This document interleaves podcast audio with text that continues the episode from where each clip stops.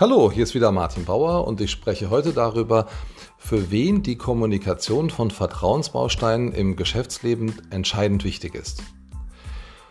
Die Kommunikation von Vertrauen und von, von den Vertrauensbausteinen ist der entscheidende Wert, um Vertrauenswürdigkeit bei neuen Kunden zu erreichen und diesen damit zu motivieren, Kontakt aufzunehmen. Vertrauen ist die emotionale Basis für Kaufentscheidungen, die dann meistens hinterher erst rational begründet werden. Doch die Frage heute ist, für wen ist es elementar wichtig? Ist es für Endkunden oder auch im B2B-Geschäft? Geht es da um Alltagsprodukte? Geht es um wertvolle Anschaffungen, um beratungsintensive Produkte und Dienstleistungen? Wo ist es besonders stark der Fall?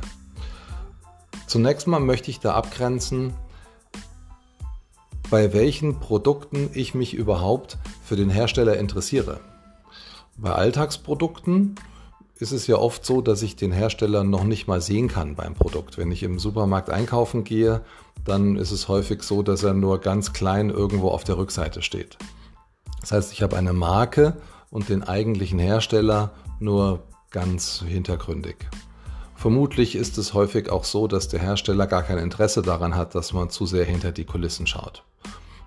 Wer geht denn schon wirklich auch auf Webseiten von Nestlé oder von Danone?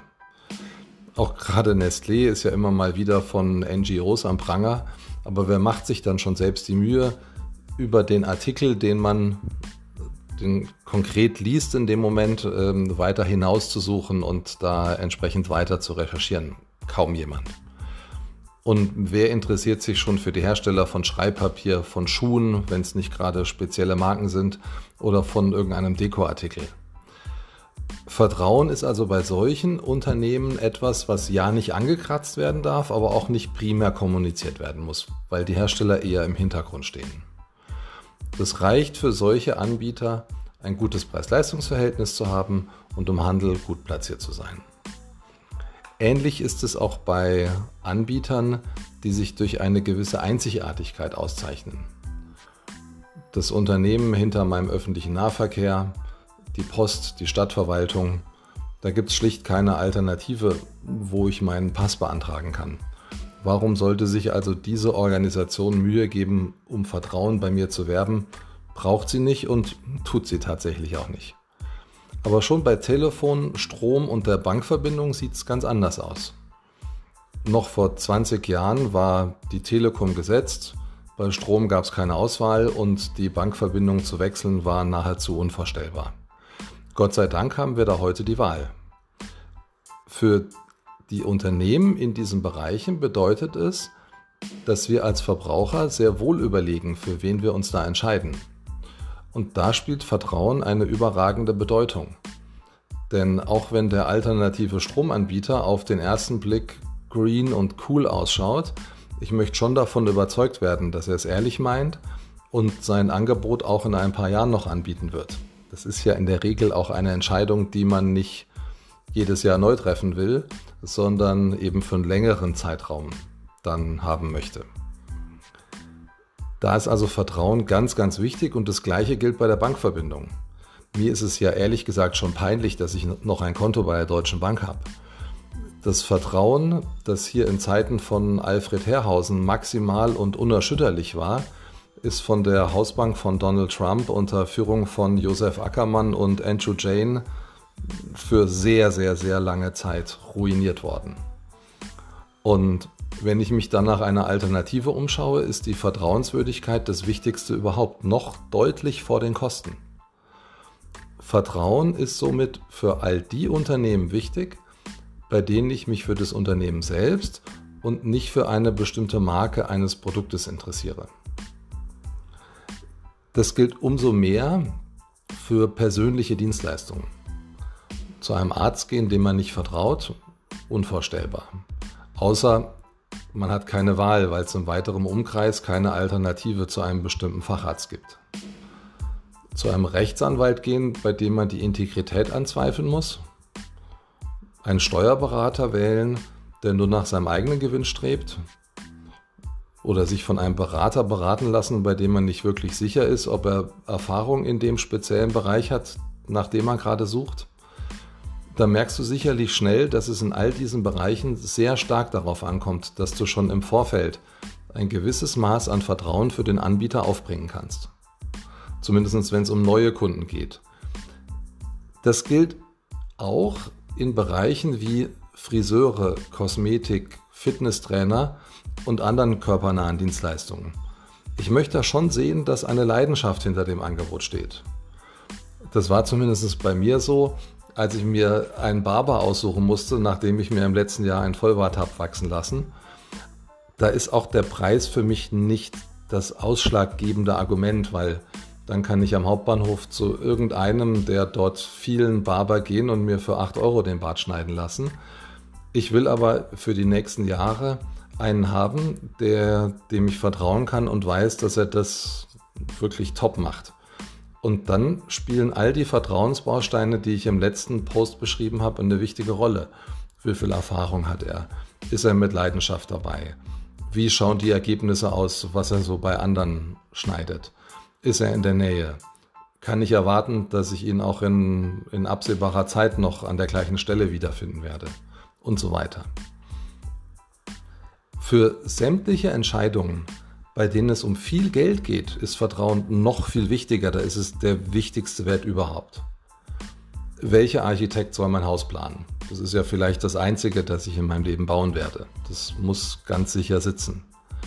Gleiches gilt auch für den Immobilienmakler, den Interior Designer, den Bauunternehmer, den Generalunternehmer und die verschiedenen weiteren, die mit dieser wichtigen Entscheidung zu tun haben. Oder von welchem Autohaus kaufe ich meinen Wagen und bringe ihn später wieder hin, wenn mal was kaputt geht? Welchen Vermögensverwalter, wenn ich denn ein Vermögen habe, vertraue ich meinen Schatz an? Und auch eine teure Uhr kaufe ich im Zweifel lieber beim Händler meines Vertrauens als über eine anonyme Internetplattform. Außer ihr gelingt es, online ihre Vertrauenswürdigkeit so glaubwürdig zu kommunizieren, dass ich diese Alternative doch in Betracht ziehe. Für all die Anbieter, die ich dann persönlich kennenlerne, ist es natürlich die Pflicht, diesen Vertrauensvorschuss später im persönlichen Kennenlernen auch zu rechtfertigen. Aber zunächst mal muss es ja erstmal dazu kommen. In den meisten dieser Bereiche habe ich zumindest in der Stadt eine große Auswahl an Anbietern. Die meisten von uns leben heute in einer Umgebung, in der sie nicht aufgewachsen sind und somit auch nicht automatisch für jede Eventualität jemanden nach einer Empfehlung fragen können oder wollen, weil es sehr private Dinge sind. Man muss sich also selbst umschauen. Was ist da naheliegender, als die Webseiten durchzuchecken? Und auch wenn es heute mit Google-Bewertungen und Fachbewertungsseiten, zum Beispiel bei Ärzten, schon einen Hinweis auf die Qualität des Anbieters gibt, wissen wir alle, dass man diesen nicht immer hundertprozentig trauen kann. Die Top-Bewertungen können von Freunden gemacht sein oder schlicht eingekauft. Die, und auch die Negativbewertungen können von jemandem kommen, der einfach einen schlechten Tag hatte oder auch tatsächlich auf einen Ausrutscher von mir zurückzuführen sein, der aber überhaupt nicht repräsentativ ist. Es lohnt sich also, bei allen persönlichen Dienstleistungen darüber nachzudenken, wie man unabhängig von den Bewertungen im Internet auf der eigenen Webseite die eigene Vertrauenswürdigkeit auch richtig rüberbringt. Dies gilt auch und gerade im B2B-Geschäft. Hier spielen langfristige Zusammenarbeit und Zuverlässigkeit eine sehr große Rolle. Und es geht ja auch sehr häufig um sehr viel Geld. Es ist heute so, dass viele Unternehmen nicht mehr lokal, sondern mindestens überregional, sehr häufig sogar global tätig sind. Die Geschäftsanbahnung läuft dann vielfach über Messen oder die Besuche von Handelsvertretern. Klar, denn im persönlichen Gespräch lässt sich wieder Vertrauen aufbauen. Jetzt ist natürlich in der Corona-Krise diese Möglichkeit weggefallen. Aber auch ganz unabhängig davon wollen sich immer mehr Anbieter nicht alleine auf diesen Weg verlassen. Zum Beispiel, weil es so nicht möglich ist, schnell genug zu wachsen. Wenn eine Fachmesse wie die Bauma zum Beispiel nur alle paar Jahre stattfindet, wäre es gerade für neue Hersteller tragisch, die Zwischenzeit nicht zur Akquise neuer Kunden auf der ganzen Welt zu benutzen. Wenn die Ansprache beispielsweise über LinkedIn, Beiträge in Fachzeitschriften oder Google Ads läuft, dann kommt ja der potenzielle Neukunde wieder auf die Webseite und die hat dann die Aufgabe, ihn davon zu überzeugen, Kontakt aufzunehmen. Es ist ja meistens so, dass es zunächst eine persönliche Beratung braucht. Mit den Vertrauensbausteinen in der richtigen Anwendung ist die Wahrscheinlichkeit groß, dass man sich zum Wettbewerb positiv abgrenzt und damit die Wahrscheinlichkeit groß, dass der Neukunde Kontakt aufnimmt. Zusammengefasst, sowohl im Endkundengeschäft als auch im B2B ist Vertrauen in den allermeisten Bereichen der entscheidende Wert für die Gewinnung von neuen Kunden. Einzig für Unternehmen, die im Hintergrund bei Alltagsprodukten oder für Anbieter mit einem Einzigartigkeitsstatus ist die Bedeutung zweitrangig. Bei allen anderen lohnt es sich, die einzelnen Vertrauensbausteine zu studieren, um neue Kunden erfolgreich anzusprechen. Euer Martin Bauer. Bis zum nächsten Mal.